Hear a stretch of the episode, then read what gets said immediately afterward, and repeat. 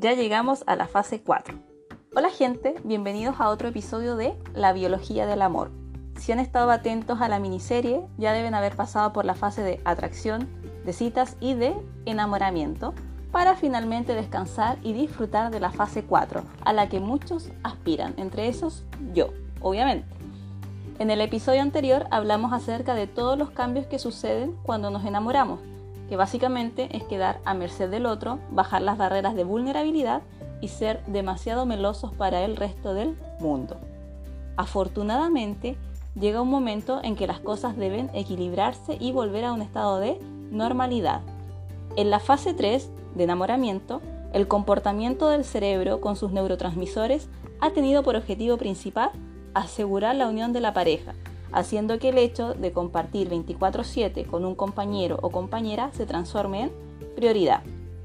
Esto porque la naturaleza quiere asegurar la especie, pero siempre hay algo más. No todo se trata de tener sexualidad con fines biológicos o de sobrevivencia, porque Diosito sabe que ya estamos sobrepoblados.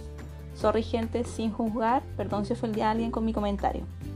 En fin, los científicos determinaron a través de muchos estudios que la fase 3 o la fase de enamoramiento dura entre, los 18, entre 18 meses a 3 años. Estos datos fueron obtenidos a través de la medición de los niveles de cortisol y testosterona. Luego que pase ese periodo, las parejas tienen dos opciones, o continuar hacia el amor maduro o decir, te lo agradezco, pero no. Verán, el enamoramiento desaparece cuando la amígdala, nuestra alarma del miedo, y el córtex prefrontal, nuestro juez, regresan de sus vacaciones y se activan. Recuerden que se habían desactivado para permitirnos estar en modo idiota. No, mentira. Perdón por usar esa expresión, pero ustedes y yo sabemos que es así. Básicamente, cuando nos enamoramos, se desactiva el hemisferio cerebral derecho, es decir, queda al mando el hemisferio izquierdo, y este hemisferio hace algo que jamás haría el hemisferio derecho. El hemisferio izquierdo cuenta mentiras. Un neurocientífico definió el hemisferio izquierdo como egocéntrico y narcisista.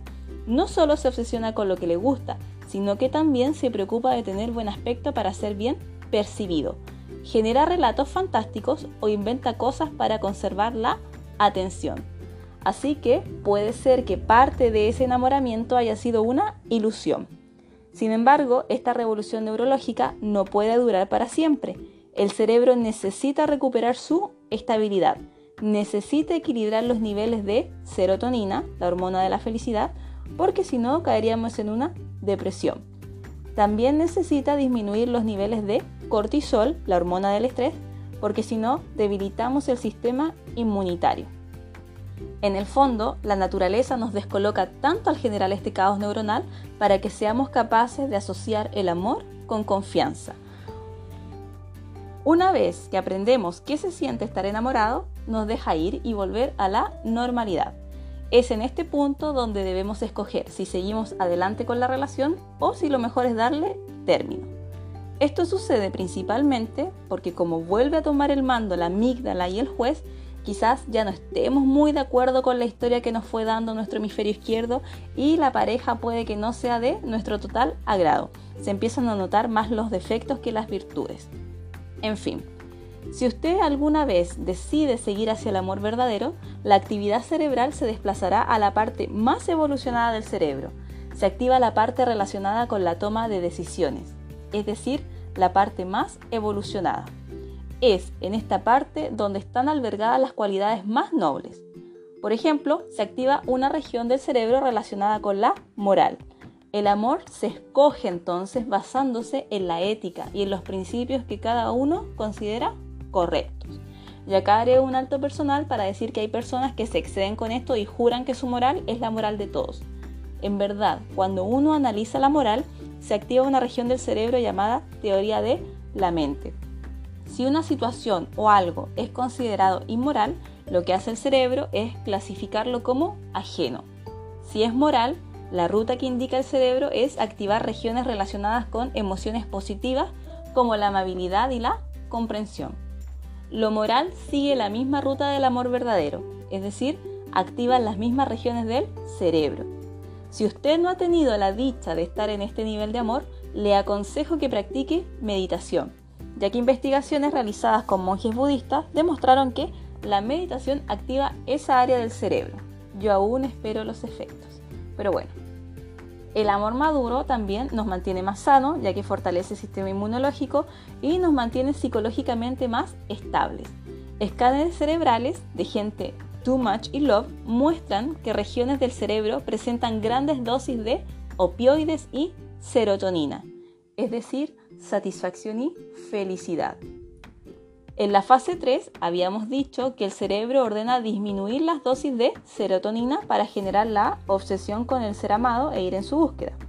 En esta fase el cerebro regula los niveles y de cierta manera nos protege de la depresión y de la ansiedad.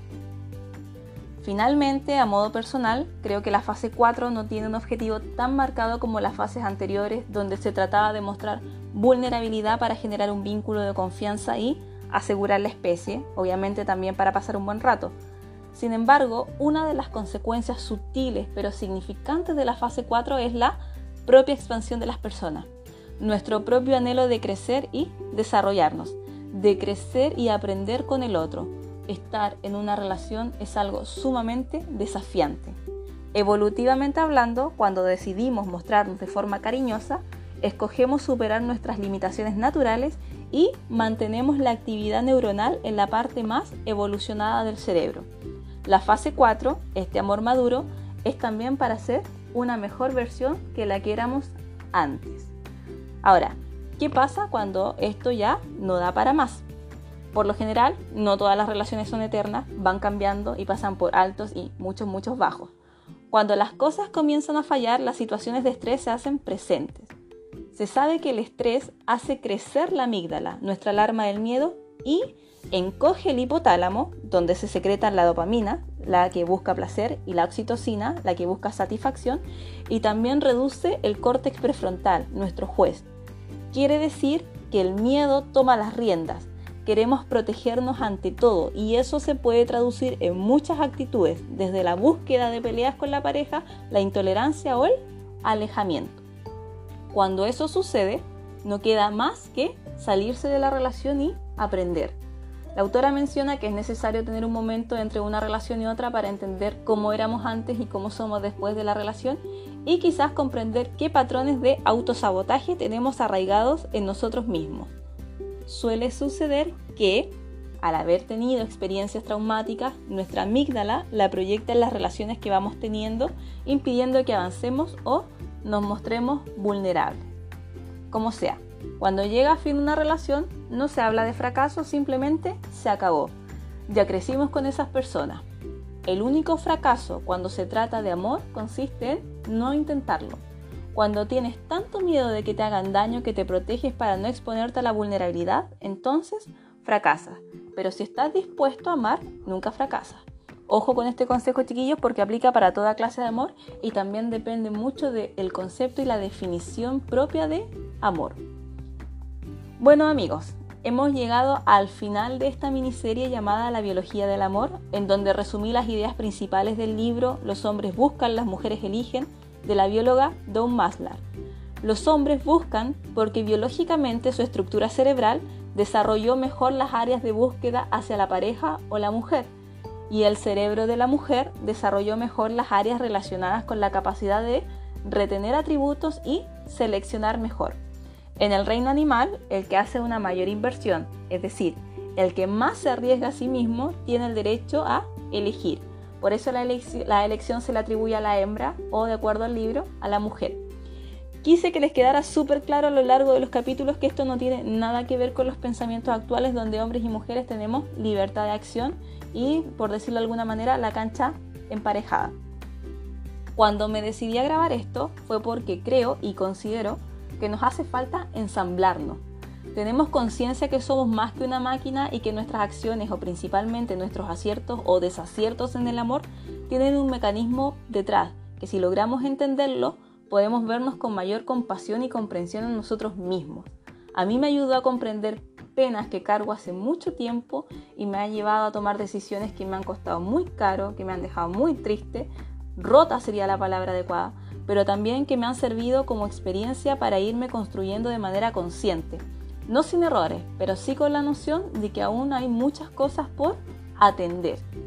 Entender cómo funciona la amígdala es clave.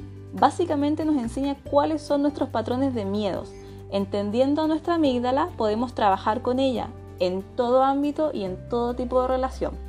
A modo de spoiler les diré que todo se reduce a nuestras figuras paternas y a nuestra niñez, obvio. Pero eso sería otra miniserie. Muchas gracias por haberme acompañado hasta aquí y nos escuchamos en la próxima entrega. Saludos, cariños y a cuidarnos todos.